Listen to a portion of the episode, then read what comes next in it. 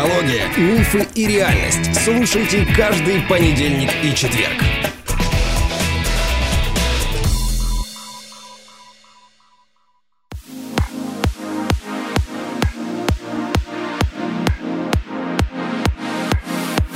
Привет, привет, привет. Всем привет.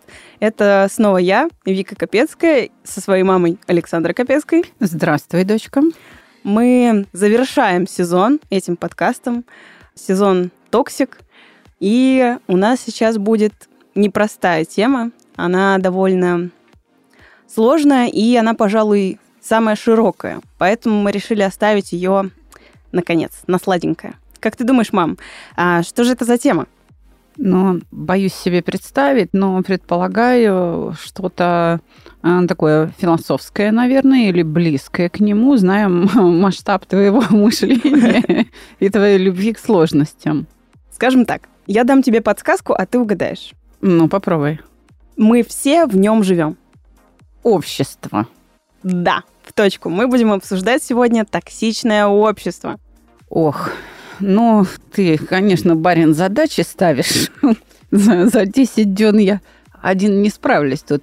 Без помощника не обойтись, как говорил Кузнец в знаменитом э, советском фильме «Формула любви». Ну, давай попробуем. Полагаю, что для этой темы нам не хватит еще парочки собеседников – кого-нибудь э, из представителей культуры или социологов, может быть, философа не хватит, и, ну, уж э, профессора Теслинова. Да, я думаю, здесь нужна Тем Татьяна более, да. Безгирева, да, и Теслинов вместе, чтобы были Да, тогда, наверное, в четвером было бы веселее, но я думаю, мы когда-нибудь соберемся в четвером в этой студии, пожалуй знаю любовь профессора как раз ко всевозможным культурам и э, соприкосновение вот с культурой, допустим, которой Татьяна Мизгирева принадлежит, китайская метафизика, да, бадзица, миндонзя, Было бы интересно их вместе послушать. Да, чтобы он э, ее спрашивал и как бы это комментировал. А мы бы, конечно, с удовольствием наблюдали и пытались бы их столкнуть или помирить, но хотя вообще с профессором, конечно, ссориться невозможно. Это человек, который настолько любит людей и вообще настолько любит э, жизнь,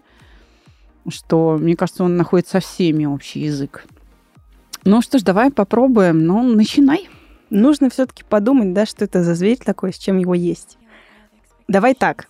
Начнем с того, что я хочу сказать. В моем представлении токсичное общество – это общество, которая придерживается всех тех э, токсичных принципов, всех тех токсичных идей, отравляющих нашу жизнь, которые мы уже разобрали.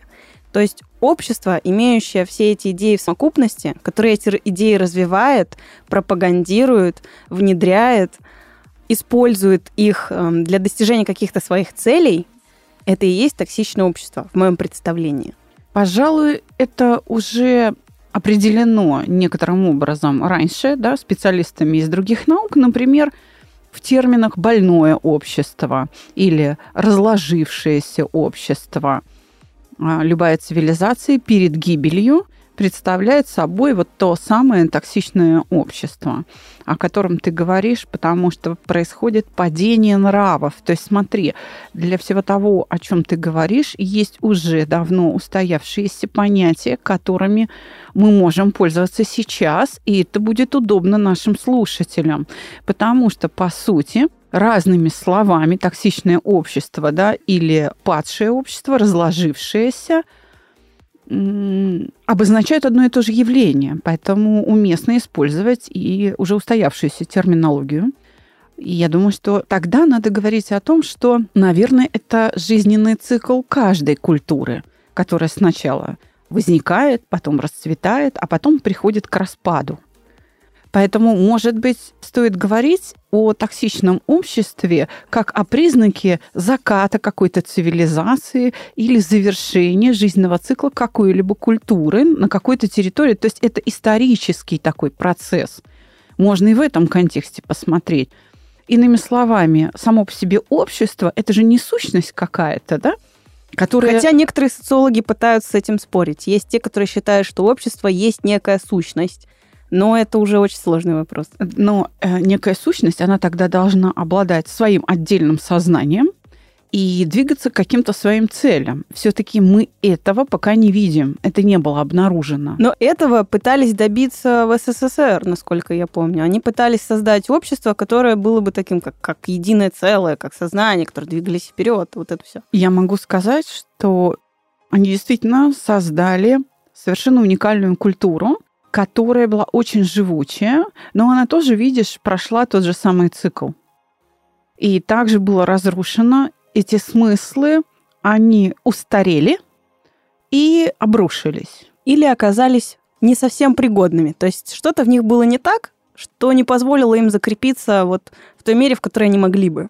Нынешние специалисты в политике и истории, которых э, мы можем видеть на центральных телеканалах, да, экспертами, они считают, что для этого были приложены определенные усилия.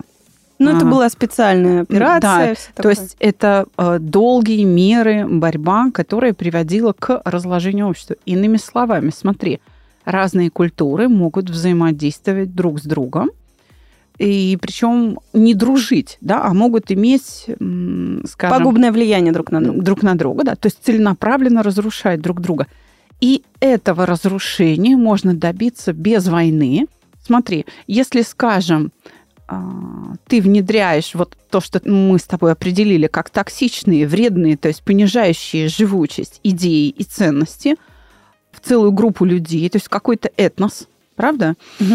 То тогда не нужна атомная бомба. Понимаешь, она не нужна. То есть люди спиваются, возникает преступность, они сами начинают э, убивать друг друга, они не создают семей, они не размножаются, они не берегут свое потомство, они прекращают созидать. И тем самым гибнет большое количество людей. Ну вот, например, а вместе Азия. с ними и эти идеи, да. Ну, например, Азия.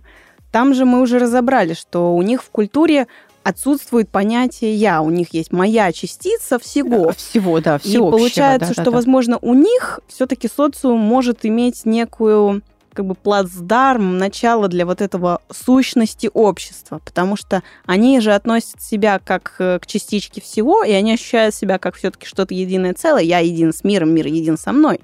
Поэтому, возможно, в Азии все-таки на это по-другому смотрят, и мы не совсем до конца с тобой можем уверять, есть ли вот эта общественная сущность или нет. Мы с этим не знакомы, мы в этом не жили. Но общественное сознание или самосознание, безусловно, есть как явление общественное. А, просто что под ним подразумевать? Ты права, их позиция, вот эта часть их культуры, она вот мощная, это, она сильная. Да, она создает общество устойчивое вот к этому внешнему а, разлагающему, но, кстати, и к позитивному влиянию. То есть они как бы некое такое общество в себе.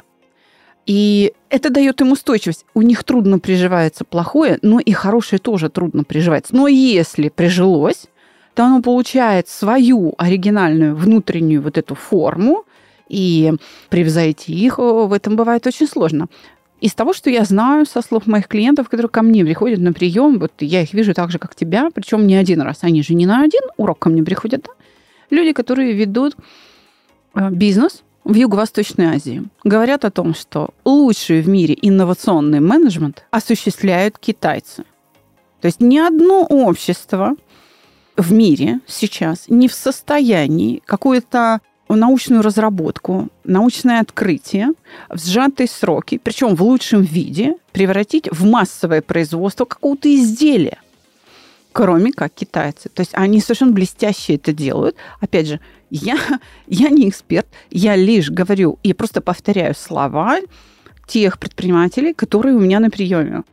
И вот у нас в России что-либо внедрить, ну, это почти невозможно, это очень сложно. Это действительно... Мы столько всего наизобретали, и вот этих всех, ну, сейчас возьмем в кавычки, сумасшедших разработчиков, а по большому счету гениальных разработчиков в России во всех областях знаний огромное количество, но оно не внедряется. А китайцы успешно это скупают, потому что наши не ленятся делать патенты, и это скупается, ну, грубо говоря, там за 100 тысяч долларов купили то, что потом внедрили, и там целая индустрия миллиардная у них существует. Я просто была свидетелем подобного рода разработок, скажем, в медицине.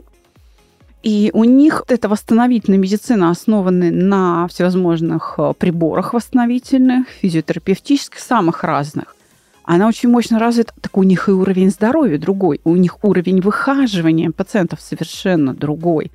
То, что для нас смешно, там какие-то медицинские гаджеты – это, так сказать, у нас имеет форму такого, знаешь, вот, ну, бытового использования в семье. У них-то это же часть оборудования целых клиник, понимаешь? То есть у них совершенно другой подход. Они понимают необходимость своего вклада во всеобщее.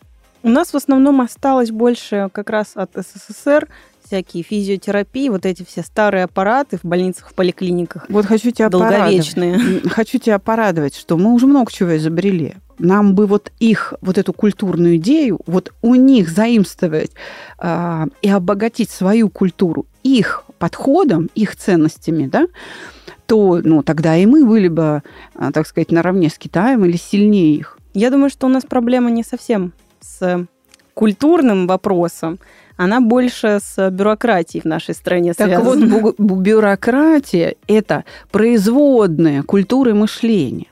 Поэтому смотри, да, действительно, есть общества, которые сами по себе, ну, мы можем их назвать токсичными, то есть ядовитые, но такие общества не развиваются. Давай посмотрим на цыган. Ну, нет своего государства у цыган. Нету. Нет письменности, нет языка. Культура есть, да, но вот и все. Ни письменности, ни языка, ни государства нет. Понимаешь, многих великих цыган, ты знаешь, которые внесли свой вклад для всего человечества. Вот, можно сказать, что это очень явный такой показатель. То есть, понимаешь, они не развиваются. При этом я бы не стала говорить о том, что, скажем, первобытные племена какие-то в Амазонии или, скажем... В Африке, например. В Африке или там в Новой Зеландии, что вот они токсичные. Нет, это тоже не очевидно. Ну, Но у них есть... есть своя территория, которая за ними закреплена. Да. Мало того, может быть, не идти нашим техногенным путем, это их, может быть, осознанный выбор. И это не значит, что это токсично, ведь они же как-то существуют, размножаются. То есть это общество тоже устойчиво, несмотря на ухудшение экологии и на то, что так называемый цивилизованный мир наступает. Они же сохраняются, то есть они способны в этой агрессивной среде выживать. Ну да, я слышала или читала даже статью какую-то, что принц, прям вот принц, там, э, не, не то, что прям император, да, но главный там в своем клане, в своей деревне, в какой-то в Африке, идеально знает английский, он отучился в Гарварде, да, из Африки там. Ну, значит, его принц. премия охраняется ЮНЕСКО, да, значит, так. Э, ну. Очень образованный молодой человек, но он захотел остаться все равно в своем государстве, он говорит, то, что вы, мне ваше вообще не нравится. Вот это мое, оно должно остаться таким. Я не вижу э, у вас, именно вот он, по-моему, про культуру что-то сказал, такого, что было бы круче, чем мы. Футболки вы нам подарили, у нас теперь, ну, есть одежда. Нам и так было удобно. Ну, хорошо, вот эти технологии ваши, мы общаемся хорошо и без телефонов. То есть нам это все ваше не нужно. То есть он, он не видит для этого смысла для своего племени, и оно все еще существует. И действительно, а с другой стороны, ты сидишь и думаешь, ну да, а люди же существуют, и не сказать, что они менее развиты, чем мы, только потому, что у них нет каких-то высоких технологий. Но да, там есть и своя какая-то медицина, и да, свое отношение с природой и между собой. Видишь ли, в чем дело? Технологии не поменяли человека. Человек остался таким же. Вот могу предположить, в какую сторону думает э, тот самый принц, помянутый тобой, да?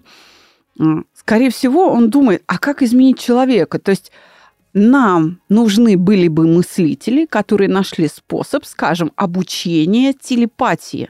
Тогда не нужно расковыривать природу, делать микрочипы, запускать сотовые спутники вокруг планеты, создавать, так сказать, вокруг Земли какую-то кучу мусора техногенного на орбите, когда люди могут телепатически общаться друг с другом. Вот, честно говоря, я за такой подход. Да, действительно, а давайте человека развивать. А давайте какими-то средствами научим человека такой саморегуляции, чтобы ему не нужна была там хирургия или химиотерапия при онкологии. То есть пришел к знахарю или там к медику, к врачу, да, а, провел, не знаю, серию медитаций, и опухоль редуцировалась. Как Понимаешь, в том да? фильме, да? «Встань, иди, сын мой». Ну, примерно так. Хотя вот сейчас это кажется чем-то безумным, но, понимаешь, мы же так перед собой задачу не ставили. А что если мы поставим задачу? Может быть, через 3-4 тысячи лет мы возьмем и станем такими. И это будет совсем другое общество. Как в книге Дюна. Мне нравится у них философия забавная. Ну, вообще, в целом, если подытожить, то получается, что... Нетоксичных обществ на Земле очень мало. И одним из критериев токсичности общества – например, является его воинственность, да, или наличие преступности внутри общества, какой-то жестокой преступности. Я считаю, что это такие важные критерии токсичности. А люди ищут способ уменьшить эту вот э, сторону. Но всегда надо помнить принцип инь-янь. То есть все включает в себя все, и нет худа без добра, и периодически они меняются местами. Поэтому я бы сказала, что не надо стерилизовать общество. Пусть будут и э, вредные идеи, и именно на их существовании, на последствии, которые приносят конкретным живым людям, участникам этого общества, неприятные последствия, мы можем ну, беречь себя и развивать что-то жизнеутверждающее. Почему? Ну вот смотри, если нет минного поля, как мы поймем, что вот мины опасны? Вот если, например, не найдется человек, который, ну, с дуру, например, попрется на мины, взорвется и погибнет. Вот если таких людей не будет, которые на глазах у всех с дур не полезут и не погибнут, мы не узнаем, что вот это опасно, и это плохо. Можно сказать, что ну, отморозки или там какие-то там отбросы общества, как их еще называют, да, они вообще очень благое дело делают. Они берегут нас, они спасают нас всех от вот этого зла. И мы не идем этим путем. Как говорил мой инструктор по вождению, любая техника безопасности написана кровью. Это правда. Как и воинские уставы, как и вообще культура, ценности в нее попадают вот таким вот жестоким путем. Поэтому... Ну, кстати, сравнивая наше общество и вот э, общество того принца из Африки, мы же все равно понимаем друг друга, находятся же переводчики, и можно же получить информацию. То есть ты права, скорее всего, развитие человека осталось таким же. Э, индустриализация а может, мы даже хилее стали? Может, мы даже стали хилее? Ну, это да, но это доказать мы не можем, и культуру измерить нельзя, да? И в этом плане я действительно соглашаюсь с э, Андреем Георгиевичем Теслиновым, которым говорил, мы не homo sapiens, мы не человек думающий, мы homo fabricus, мы человек производящий. Это действительно так. До, до homo sapiens нам действительно еще далеко. Правда, эта фраза принадлежит не Теслинову, а участнику его школы, его соратнику Александру Малахову, который был у нас на, на подкасте о человечности он как раз лет 15 потратил на то, чтобы концептуализировать понятие человечности. И вот эта его фраза, да, она в одном из наших выпусков звучит. Ты знаешь, она перевернула во многом мою душу. Я э, до сих пор об этом э, говорю практически на всех тех группах школы мышления, которые я веду для выпускников нашего тренинга. Тренинги, если ты помнишь, это первое только да, такое конечно. касание, да. И вообще противостоять ясности этой мысли практически невозможно. У нее разбиваются ну, все аргументы. И вот если мы все об этом подумаем, то тогда мы можем перестать э, вести себя токсично, вредно, то есть совершать вот эти поступки, которые разрушают лично нас, наши отношения с окружением и общество в целом, и отношения разных обществ между собой. И я вижу, что эмоции здесь играют важнейшую роль. Понимаешь, все-таки культура эмоции не регулирует. Это все-таки, наверное, задача, даже, может быть, хотелось бы сказать, что только психологии, но, пожалуй, не только психологии, а и философии. Очень и бы культуры. хотелось, да, чтобы вот психология, философия и культура начали сотрудничать и вырабатывать какой-то единый способ выживания для людей. Если подытожить и прям обобщить все, что мы говорим о токсичном обществе, то получается, что токсичное общество — это в первую очередь этап развития а, некой культуры, в которой существуют люди. Завершающий этап, да. Ну, завершающий этап цикла, да, развития да, да, да. людей, который характеризован определенной стагнацией, да, или отсутствием развития, падением или, нравов, или падением там, нравов, Обес... И- Обесцениванием чего-то, Это да. смыслов, э, культуры, да, и там определенным смертностью чаще всего всегда тоже она присутствует, так Да, или иначе. Да, это, это конфликты, это преступность, это понижение рождаемости, это снижение уровня здоровья, это воинственность, это разрушение природы. Ну, в общем, вот буквально в смысле болезненное очень состояние, Ну- которое сопровождается большим количеством человеческого горя, боли душевной. Вот она прям через край плещется в этот период. А что с этим делать-то? Ну вот мы это знаем. Что делать? Как жить-то теперь? Как с этим жить, мам? Как с этим жить? Как с этим жить? Ну, вот, собственно, наш проект «Чувство покоя» и стоит на этом участке. А, Мы потихонечку, поштучно или там э, небольшими группами по 10-15 человек вытаскиваем эти горящие головешки из огня и тушим их. Вот. Мы как можем... Из доменной печи, да? Да, как можем свой вклад вносим а, в то, чтобы люди могли в этих обстоятельствах жить и не обжечься, чтобы они были устойчивы, чтобы у людей был свой внутренний стержень, своя очищенная от вот этого, что ли, зла и скверная душа, которая бы позволяла им дальше нести а, здоровые идеи, сильные жизнеутверждающие идеи, дальше в жизнь передавать их по наследству через воспитание своим детям, и тем самым общество будет оздоравливаться. Да, конечно, можно говорить там, о социальной политике государства, там еще чего-нибудь, но Все начинается с нас. да, мы можем не ждать никакой государственной политики. Мы можем взять свою жизнь в свои руки прямо сейчас и начать с себя.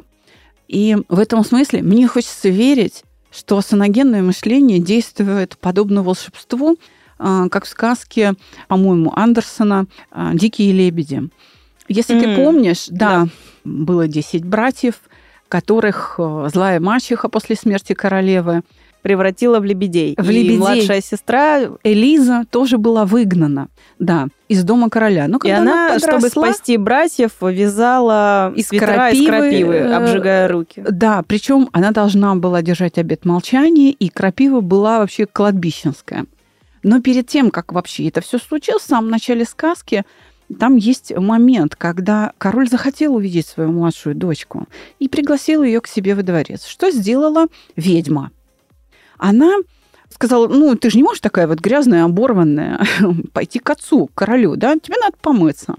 И она заколдовала трех жаб, которые во время значит, мытья в купели должны были прыгнуть на Элизу. Одна на голову, чтобы сделать девочку глупой, другая на лицо, чтобы обезобразить его, а третья на сердце, чтобы она стала жестокой. Но Элиза была настолько чиста и невинна, что вот эти заколдованные жабы превратились в благоухающие цветы. Поэтому мы можем идти этим путем через себя, мы можем хранить внутри себя эти смыслы, эти ценности, мы можем их распространять, воспитывая своих детей, помогая друзьям, ну то есть оставаясь людьми, мы можем это делать, и тогда еще непонятно, чье волшебство победит. И тогда, если количество таких людей будет больше, больше и больше, и само общество поменяется. А еще я верю в то, что люди начнут культуру проектировать. Знаешь, ведь давай вот посмотрим правде в глаза. Культура, она как бы возникала спонтанно. Вот получилась такая культура. Вот. Ну, знаешь, э, очередной там период развития чего-то закончился, и, ну, будь что будет. И вот оно как-то складывается, складывается, и как-то само собой во что-то получается.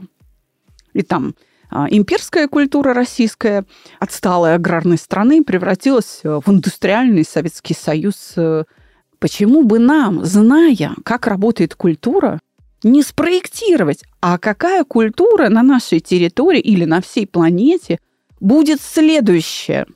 Чтобы вот этот период цикла, например, удлинить, чтобы это было там не 300 лет от рождения до гибели, да, а, скажем, тысячи или две или десять тысяч, прежде чем культура начнет стагнировать, гнить, болеть и разрушаться.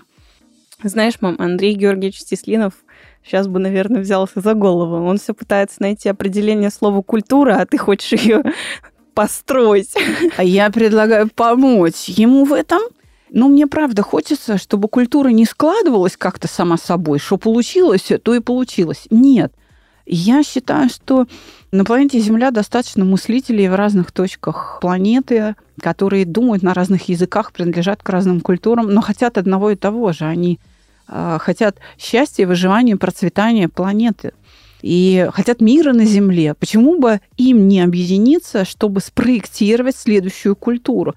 Ну и что, что это сложно? Кто сказал, что если сложно, значит невозможно?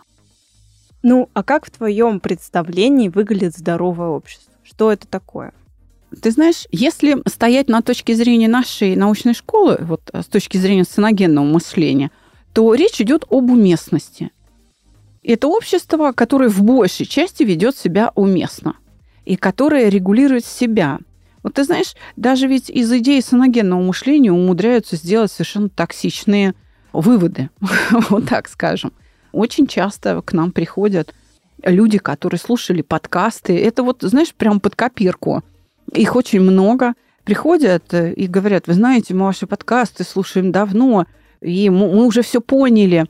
А когда начинаешь э, давать задания, и они начинают делиться какими-то своими жизненными ситуациями в попытке получить мою поддержку, говорит, ну я же правильно говорю. Выясняется, что, например, если там мама этому нашему посетителю начинает высказывать свое недовольство, когда он создает ей какой-то дискомфорт, не слушается или там, ну, не знаю, даже просто вот э, бытовые сложности задают неряшеством своим там или чем-то, э, игнорированием необходимости предупредить э, родителей, что он там задерживается, да, ну, не просто дум... не выполняет какие-то да, просьбы не, или да, не думая об их чувствах выслушивая, что вот, ну, зачем же ты так делаешь? Почему ты там не позвонил? Почему разбросаны вещи? Защищаются, ссылаясь причем на наш подкаст. Это твои ожидания. Ты понимаешь, это вообще никак не связано. Вот такое поведение, такие фразы, они вообще никак не связаны с саногенным мышлением. Это как раз классическое поведение патогенного мышления. Когда ты переносишь ответственность за свои поступки на других. Это издевательство, да, над близким человеком. Если кто-то тебе высказывает свою боль, а этот человек близкий, близкий, то ты должен руководствоваться любовью. Ты не должен защищаться. А что, если его критика правильная? Он же может быть прав. Прими критику. Саногенное мышление, оно не про защиту от других, не про разбрасывание терминами, которые вы услышали здесь. Оно про саморегуляцию – Другой может говорить все, что считает нужным. Я в состоянии это выслушать и не обвинить в ответ. Я в состоянии принять любые слова, направленные ко мне, и не умру от этого, мне не будет больно. Я могу с этим справиться, даже если реакция возникнет. Вот это критерий саногенного мышления. Саногенщики бережны к чувствам окружающих, особенно если речь идет об отношениях, основанных на любви, супруги, родители, дети, там бабушки, дедушки, друзья и так далее. Поэтому, если говорить о том, как сценогенное мышление смотрит на здоровое общество, то, наверное, на общество людей вот как раз homo sapiens, осознанных, которые вообще понимают, что они делают, и не заблуждаются в этих выводах. На мой взгляд, если мы сумеем вообще распространиться достаточно широко, как научная школа, как повседневная услуга, как химчистки, понимаешь, или там магазины продуктов, если мы будем везде, и наши идеи станут частью воспитания в семьях, то, наверное, количество глупостей, которые люди творят, резко уменьшится. И тогда такое общество дольше проживет. Я думаю, не количество глупостей. Понятно, что оно уменьшится, но это, скорее всего, будут глупости другого характера. То есть поднимется планка глупости просто-напросто. Да, да, да, совершенно верно. Это будет новый вызов, и саногенное мышление тоже должно будет как-то меняться, развиваться. А может быть, оно отпадет за ненадобностью, потому что будет недостаточным, и нужна будет еще какая-то идея, понимаешь, еще, еще более мощная.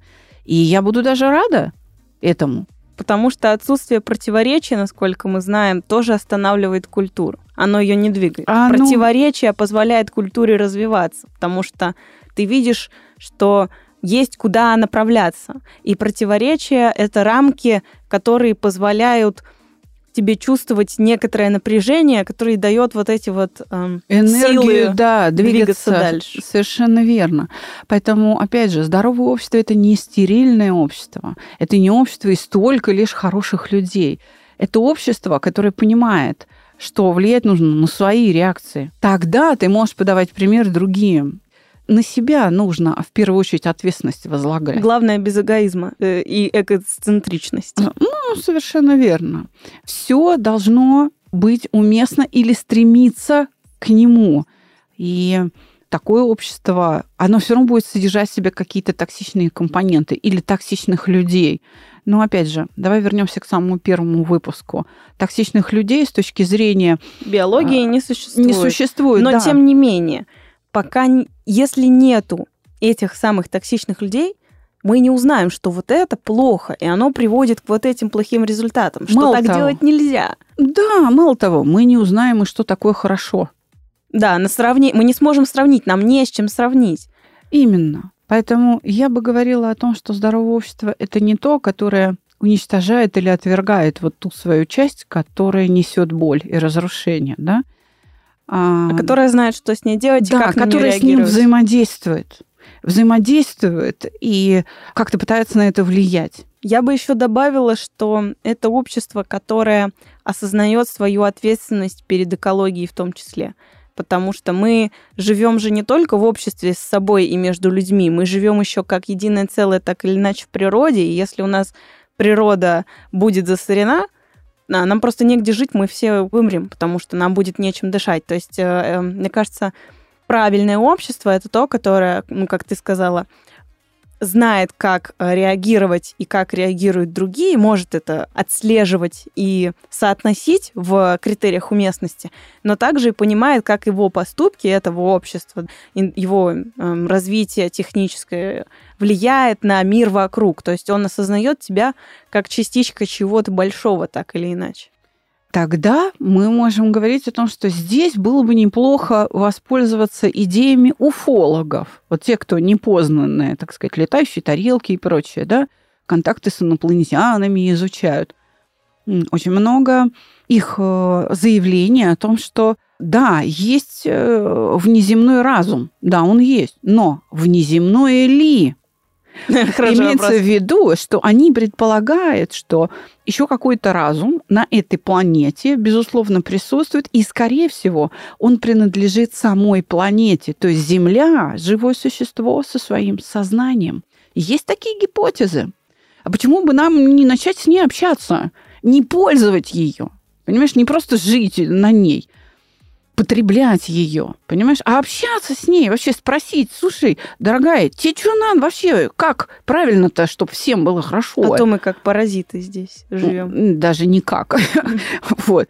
А именно так и живем. А это будет поднимать э, сознание и ответственность всех. Да? Это же вообще другой масштаб самосознания да, людей. И я за это. Так что что делать? Да, наверное, дать дорогу все-таки философии, психологии, но психологии придется очень сильно на, над э, собой поработать и вычистить весь тот э, шлак бесполезных идей, которыми она насыщена сейчас. И токсичных идей. Они там тоже присутствуют э, эпизодически. Это, это да, это, это да. Так что придется очень сильно пересматривать вообще свои отношения с этим миром. И вот мы какой вклад можем, там, небольшой, ну вот э, в своих масштабах, да, такой и вносим. И я считаю, что подкаст, который мы с тобой ведем, как раз увеличивает масштаб влияния, потому что люди как-то слушают нас, соприкасаются с этим, начинают об этом думать, а у кого-то есть идеи и посильнее наших, понимаешь? И это же приходит к нам в личку после прослушивания выпусков. Люди поддерживают нас. Поэтому я считаю, что нужно каждому вот эту персональную ответственность принять. Да, сначала будет тяжело, не будет получаться, но что, на ошибках учатся. Есть ли какое-то напутствие, потому что я думаю, нам пора заканчивать, какое-то напутствие, как последнее слово этого сезона, или какая-то мысль, знаешь, главная, которую ты считаешь прям хорошей точкой, или, может быть, какая-то цитата для нашего с тобой сезона? Прежде чем считать токсичными окружающих, проверьте, да, токсичны ли вы. Да, укрепи себя. Может быть, ты преувеличиваешь масштаб катастрофы. Может быть, это ты человек без кожи, а не другой игольчатый или там острый, да, и Если тебе больно, это не значит, что это плохо, и другой к этой боли стремится. Это совершенно не значит. Болезненные переживания не значит плохие. Например, если у тебя перестанет болеть сердце, ты не узнаешь, что у тебя инфаркт. Понимаешь, вот нет болевого синдрома. Ты просто упадешь на улице и не встанешь. И никто не поймет. Понимаешь? То есть э, это плохо. Больно должно быть. Зубная боль показывает, что там, не знаю, дырка в зубе, понимаешь? А душевная боль показывает, что у тебя как-то нарушено взаимодействие с миром, с самим Или собой. самой собой, да. Да. То есть болезненные эмоции – это не плохие эмоции. Вот это самая токсичная идея. Если эмоция болезненная, значит, она плохая. Вот это самая токсичная идея, которая в моей отрасли максимально распространена. И вот от нее стоит отказаться. Я думаю, мы все-таки закончили этот сезон. Хочу сказать слова напутствия, больше похожие на цитату. Чтобы изменить этот мир, нужно начать с себя. Всего вам доброго, дорогие друзья. Пока-пока.